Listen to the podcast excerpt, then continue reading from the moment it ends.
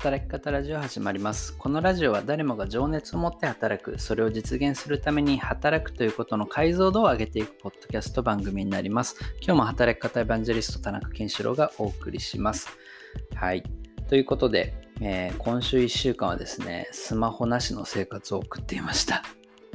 あのちょっと急に壊れちゃってですね、あのツイッターでもつぶやいたんですけれども、まあ意外と生きていけますね。はい。今、割とリモートも多いですし、パソコンがあればネットにもつながっているので、まあ生きていけるなっていう感覚と、まあ、それと同時にですね、様々なアプリっていうものを使わなくなることによって、結構自分の行動が変わるなと、良くも悪くもですね、Twitter とかちょっとしばらくやらなくなっちゃいましたね。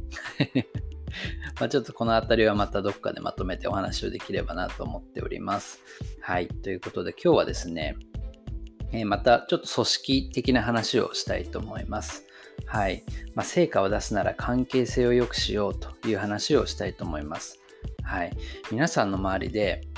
なんか、なかなかこう成果が上がらない組織とかってありますか、まあ、結構ね、あると思うんですけども、なかなか業績がうまくいってないとかね。はい。で、まあ、このまあ、成果っていうところの裏にあるのは実はま関係性であることが多いんだよっていう話をま今日はしたいと思います。はい。あのダニエル・キム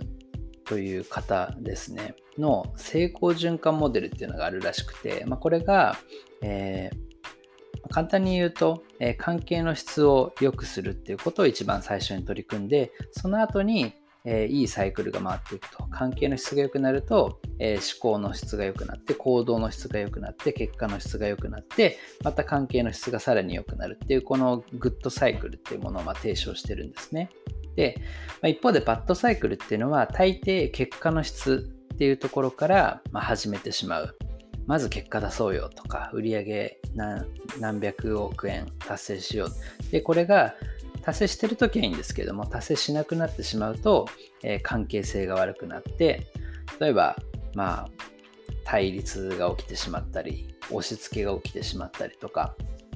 まあ、組織においては結構関係性が悪くなるとですね、まあ、提案がでできなくなっちゃったりとかなんか自分が提案しても否定されるんじゃないかみたいなとかで実際に何かこう提案をしたメンバーがいたら、あの人の考えはちょっと違うと思う、こっちの方が正しいと思うっていう、こうなんか正論のぶつけ合いになってしまったりとか、でそうなると、まあ、正論なんて世の中にたくさんあるので、まあ、その対話っていうものができない、こう、まあ、一緒にこう対話をする中で、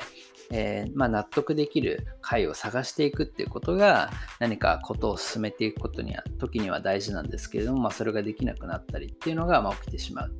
だからこそ、まあ、まずはま関係性、関係の質を高めていこうっていうのがまこの成功循環モデルなんですよね。はい。っていう話を今日何でしたかっていうと、ちょうど最近ですね、まあ、あの、クラウドワークスの方でも面白い話を聞いて、まあ、とある事業事業部っていうんですかね、がなかなか成果が出なかった。で、その時に、まあ、あの、いわゆる今ってリモートワーク中心じゃないですか。それをあえてちょっと期間的に出社を必須にしてみたっていう話をしてたんですよね。で、出社を必須にすることによって、えー、だんだんこう成果が出るようになってきたと。ああと。で、まあ僕もいかにリモートであの成果を出すかとかって話してるんですけども、あの、これは何をしていたのかなって、まあちょっと思ったんですけれども、これもなんか関係の質を高めるために、まあ、オフィスに出社するっていう手段をま使ったんだろうなというふうにま思いました。まあ、その実際オフィスが働きやすいとか、なんか効率が上がる、生産性が上がるっていうのよりも、多分関係性を短期間で良くするためにやっぱり会うっていうのはすごく有効な手段なんですよね。顔を合わせてお互いの表情が見れる。で、なんか実際に結構そのもう出社したメンバー同士で毎日ランチに行ったりとかしてたらしいんですよね。僕もコロナ始まる前とかは、まあ、出社する日は必ずメンバーと一緒に昼飯を食べに行くっていうのをこうやってたんですけど、やっぱなんかそれとかってすごくなんか大事だったんだろうなというふうにやっぱり思います。そういったもうお昼ご飯一緒に食べたりとか、まあ、上司と部下がこう割と気軽に話せる環境を作るという意味で、まあ、出社をしたというところですね。でそうすると、まあ、関係の質が良くなっていって、一人一人の思考の質が上がり、行動が変わり、結果が変わってくると。そこで初めて結果が生まれてくるというのが、まあ、組織において非常に重要だなというところですね。これは結構リボーンでも話をしていて、まあ、リボーンは組織開発のあのサポートをするんですけれども、まず何から手をつけるかっていうと関係の質ですね。で、関係の質がまあ良くない状態だと何をしてもうまくいかない。いくら戦略的なあのことを考えることできるあの人材をですね、入れたとしても、えー、関係性が悪いので、なんかこう反発しちゃったりとかうまくいかないっていうのは結構起きる。で、特に戦略的な思考ができる人って結構強いので、なんかその強さみたいなものが関係の質が悪いところにそういった方が入ると、もう逆にこうやめてしまう人が出てきてしまったりとか、あとは逆にまトップダウンみたいになってしまって、もただ周りは言うことを聞くだけみたいな。そうするとなかなか行動の質良くならないですよねっていう、まあ、そんな循環が生まれてしまうというところですね。なので、まずは関係性を良くするっていうところを実現するために、まあ、たくさんの対話をしたりとか、場合によっては組織、なんていうんですかね、まあ、組織図をちょっと変えていくっていうのをまやっているというところですね。で、まあ、ちょっと振り返ると、ライターゼミっていうところも、こう始まって今3ヶ月経つんですけども、まあ、この3ヶ月やってきたことって、まあ、関係の質を良くすることだったんだなとなんか改めて思いました。結構まあこのゼミが始まった頃っていうのはこうなんかみんなで成長しようみたいな結果を割とこう出してやろうとしたんですけども、まあ、なかなかですね、まあ、特にこういったオンラインのコミュニティでしかも別に何か一緒に成果をねあの売り上げを立てているようなあのチームではないので、なんかその結果っていうのは結構いきなりには出てくるもんじゃないと思うんですよね。で、そうなった時に、まあ、途中から割とこう方向転換をしてこうお互いのことをとにかく理解しようみたいな、うん、あの他者理解をするっていう。でなんかお互いのファンになろうみたいなこう行動指針を作ったりとか最近はお互いを尊重するとかお互いを想像しようみたいなことをあの割と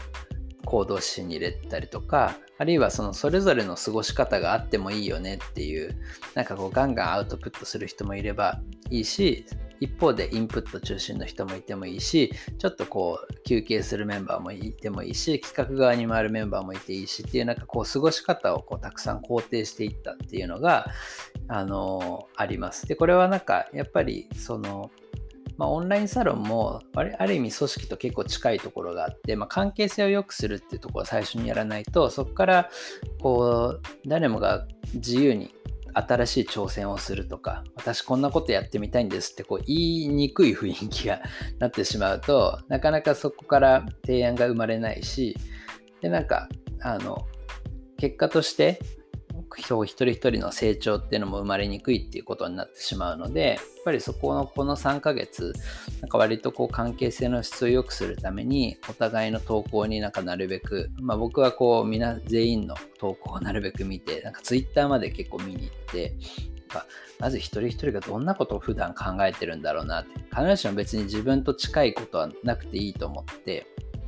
自分とむしろ違うことを皆さん取り組まれてるからこそ、へえ、すごいな、そんなことやってるんですね。あ、毎日ノート投稿してるんですね。とか、でそのノートの内容とかもちょっと見たりして、あの、まあ、なんとなく、ほんと一言二言ちょっとコメントしてみるとか、なんかそういうことをやっている結果、まあ、最終的には、この間に2期生の募集なんかをしたんですけれども、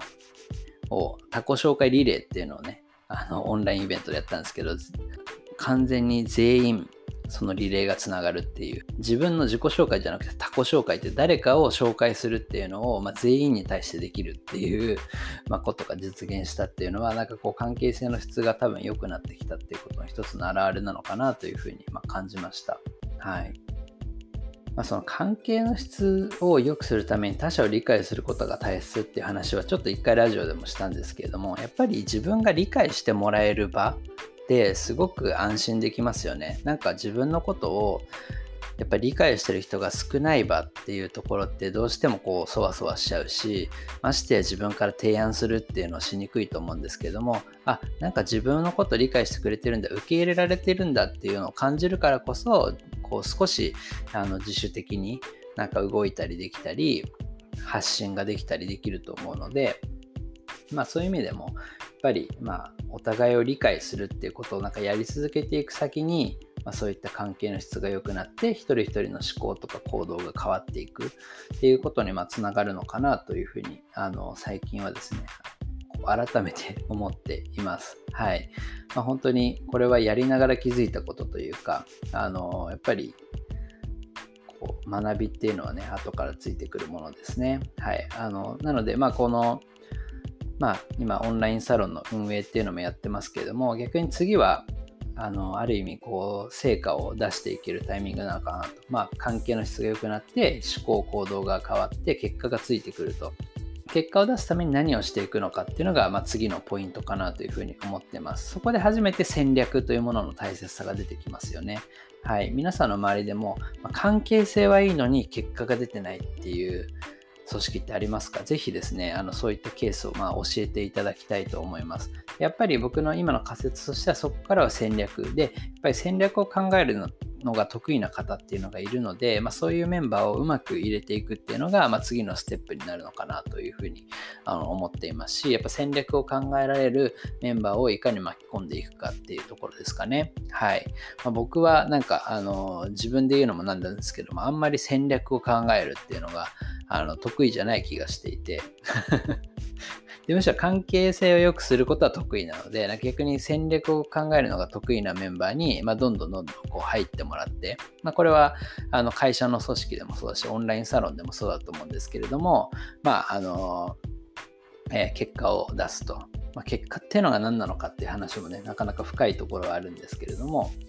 まあ、例えば、えー、チームでやっぱ売り上げを上げていくとか、まあ、ライターゼミでもこう、まあ、最終的にはあのこのライターゼミというブランド自体を、えー、売れるものにしていくとかっていうのをやっていきたいと思うので、まあそういったことをですね、次のステップとしてやっていくと。はい。リボンもまあ同じですね。はい。あの関係性すごいいいので、まあ今まさにどんどんどんどんこう行動を増やして結果を出していくフェーズということで、なんか今割とあの複数のあの組織があのある意味初めてこう結果に向かっていけるあのスタート地点に立ったなという感じはまあするので、ちょっとそこをですね、次は追っていきたいなというふうに思っています。ぜひ皆さんの周りでも、えー、そういったまず関係性がいいのか、で関係性良くなったら、えいかにそこから結果を出していくのかっていう話をですね、あの教えていただきたいなと思います。はい。ということで今日はあの軽めでこの辺りで終わりにしたいと思います。また来週お会いしましょう。